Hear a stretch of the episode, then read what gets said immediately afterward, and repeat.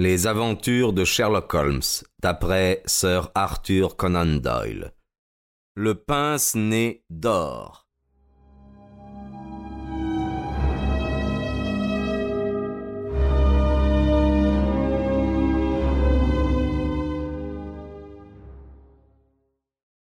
C'était une superbe occasion de mettre en pratique vos théories, monsieur Sherlock Holmes. Rien ne manquait. Sauf moi-même, dit mon ami avec un sourire. Allons, racontez toujours. Qu'avez-vous fait? Tout d'abord, monsieur Holmes, jetez un coup d'œil sur ce plan, qui vous donnera une idée générale de la situation du cabinet du professeur et des détails de l'affaire. Cela vous aidera à suivre mes investigations. Il déroula un plan et il le plaça sur les genoux de Holmes. Je me levai et le regardai par-dessus son épaule. C'est fait à la hâte et je n'y ai marqué que les points essentiels. Vous verrez les détails plus tard sur les lieux.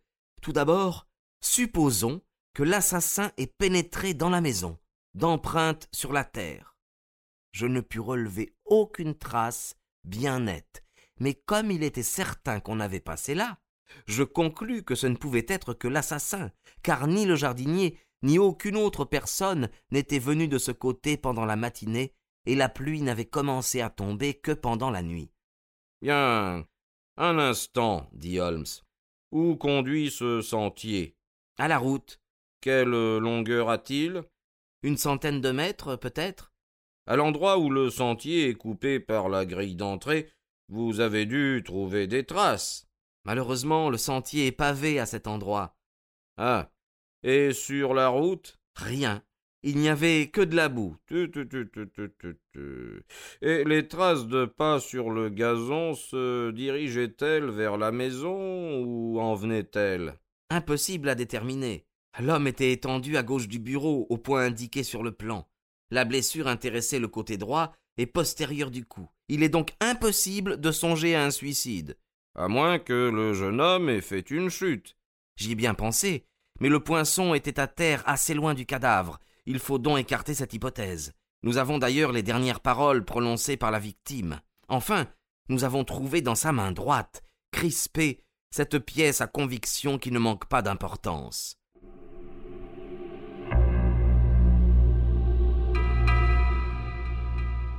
Stanley Hopkins tira de sa poche un petit paquet qu'il défit et nous montra un pince-nez en or auquel pendaient encore les deux bouts brisés d'un cordon de soie noire.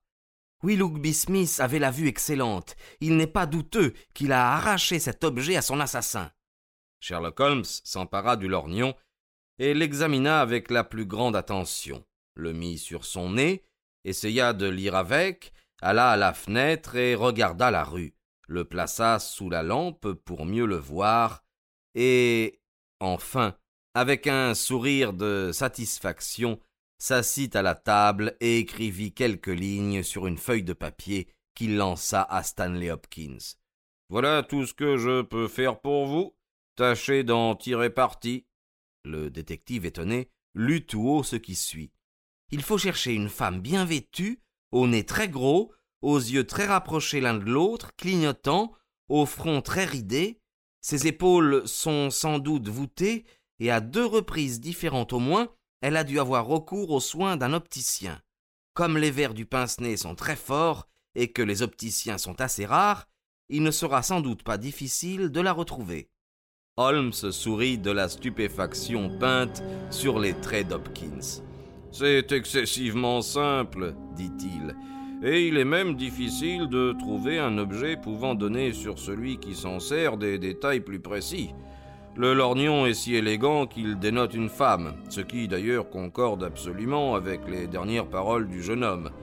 La monture en or indique, à n'en pas douter, que la personne est d'un certain monde.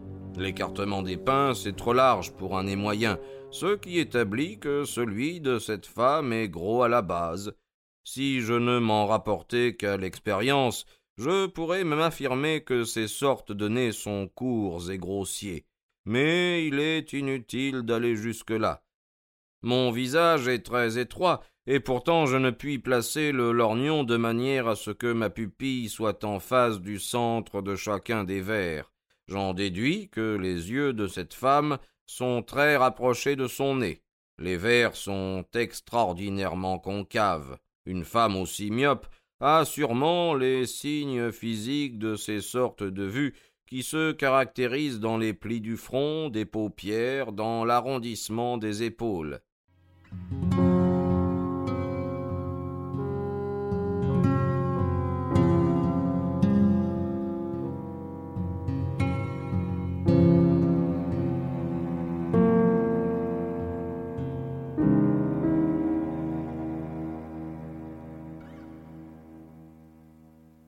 Oui, dis-je à mon tour, je suis chacune de vos déductions. J'avoue cependant que je n'ai pu comprendre comment vous avez découvert la double visite de l'opticien. Holmes reprit les verres dans sa main. Le ressort est doublé de bandes de liège afin d'en adoucir la pression. L'une d'elles est légèrement décolorée, tandis que l'autre est toute neuve. Évidemment, depuis peu de temps, cette dernière a été remplacée, je crois même que la plus ancienne n'a pas été posée depuis longtemps, quelques mois tout au plus. Comme toutes les deux sont identiquement semblables, je pense que la dame a dû s'adresser au même magasin. C'est merveilleux s'écria Hopkins au comble de l'admiration. Et pensez que j'ai eu tout cela entre mes mains et que je n'ai rien deviné. J'avais cependant l'intention de voir tous les opticiens de Londres. Naturellement, en attendant, avez-vous autre chose à nous raconter sur cette affaire? Rien, monsieur Holmes. Je crois que vous en savez aussi long que moi maintenant. Nous avons fait rechercher si l'on avait vu des étrangers descendre de la gare ou passer sur la route. Ces investigations sont restées infructueuses. Ce qui m'étonne, c'est le défaut de mobile du crime. Il est difficile d'en trouver l'ombre d'un. Là, je ne puis vous aider. Je pense toutefois que vous désirez que nous allions là-bas demain. Oh oui, si ce n'est pas abusé, monsieur Holmes. Il y a un train pour Chatham à six heures du matin. Nous arriverons à Yoxley Hall Place entre huit et neuf. Nous le prendrons. Votre affaire est intéressante et cela me fera plaisir de l'examiner dans tous ses détails. Il est près d'une heure du matin. Nous ferons bien de dormir un peu. Étendez-vous donc sur le sofa devant le feu, j'allumerai mon réchaud à alcool et nous prendrons un peu de café avant de partir.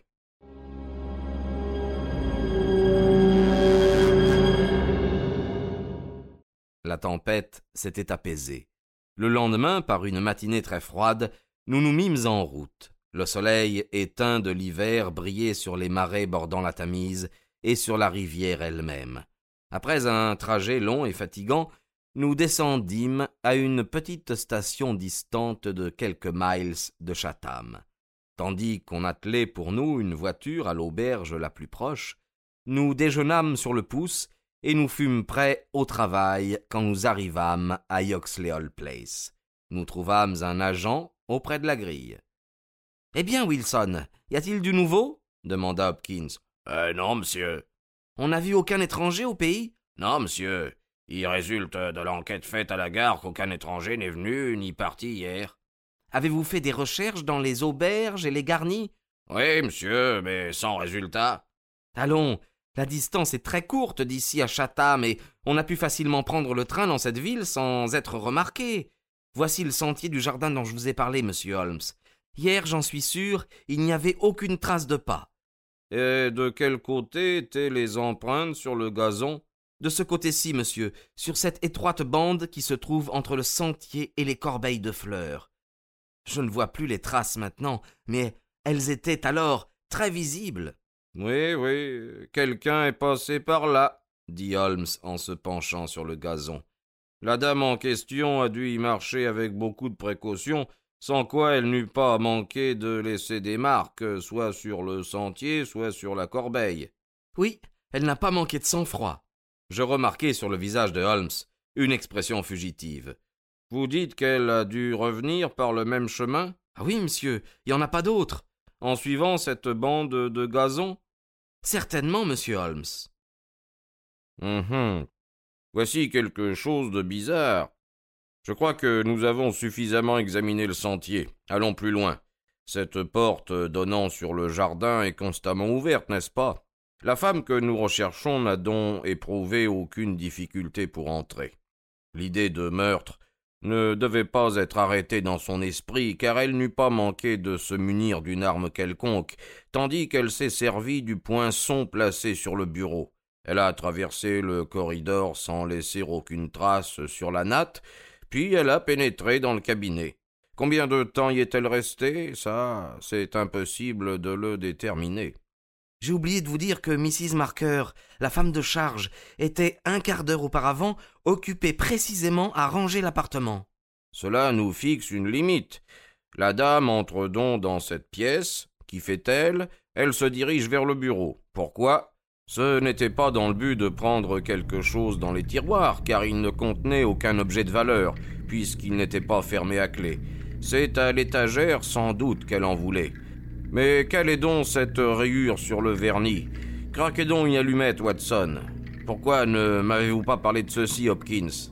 La rayure qu'il examinait commençait sur le cuivre de la serrure du côté droit et s'étendait sur le vernis. Je l'ai bien remarqué, monsieur Holmes, mais il n'est pas rare de trouver des rayures autour d'une serrure. C'est vrai, mais celle-ci est toute récente. Voyez comme le cuivre brille à l'endroit où il a été touché. Une rayure ancienne serait de la même couleur que la surface. Voyez à la loupe, le vernis a encore des éclats comme la terre soulevée de chaque côté d'un sillon. Mrs. Marker est-elle ici?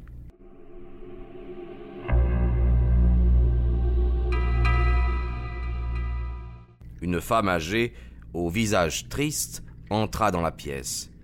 Avez-vous épousté ce meuble hier matin? Oui, monsieur. Avez-vous remarqué cette rayure? Oh non, monsieur. J'en suis bien convaincu, car votre linge eût enlevé les éclats du vernis. Qui a la clé de ce meuble? Le professeur la garde toujours attachée à sa clé de montre. Est-ce une clé euh, ordinaire? Non, c'est une clé de chube. Très bien, vous pouvez vous retirer, Mrs. Marker. Nous commençons à faire des progrès. La dame est donc entrée dans la pièce pour ouvrir l'étagère, ou tout au moins pour essayer de l'ouvrir. Pendant qu'elle se livrait à cette occupation, le jeune Willoughby Smith est entré. Dans son empressement à retirer la clé, elle a fait la rayure en question.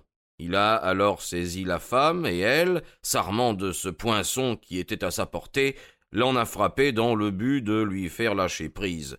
C'est ce coup qui a entraîné la mort.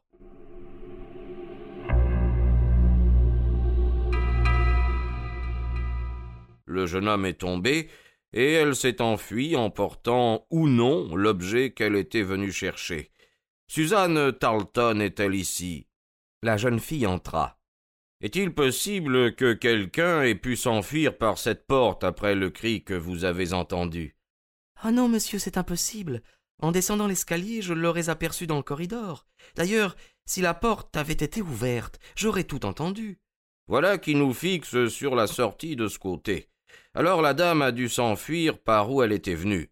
Cet autre corridor conduit, m'avez-vous dit, à la chambre du professeur. Il n'y a pas d'autre sortie par là. Non, monsieur. Nous allons donc voir le professeur. Tiens, Hopkins, voilà quelque chose de très important. Le corridor du professeur est également recouvert d'une natte. Eh bien, monsieur. Vous ne voyez pas l'importance de ce fait? Allons, eh bien, je n'insiste pas. Peut-être ai-je tort, mais cela me donne une idée bien concluante. Allons, venez avec moi et présentez-moi.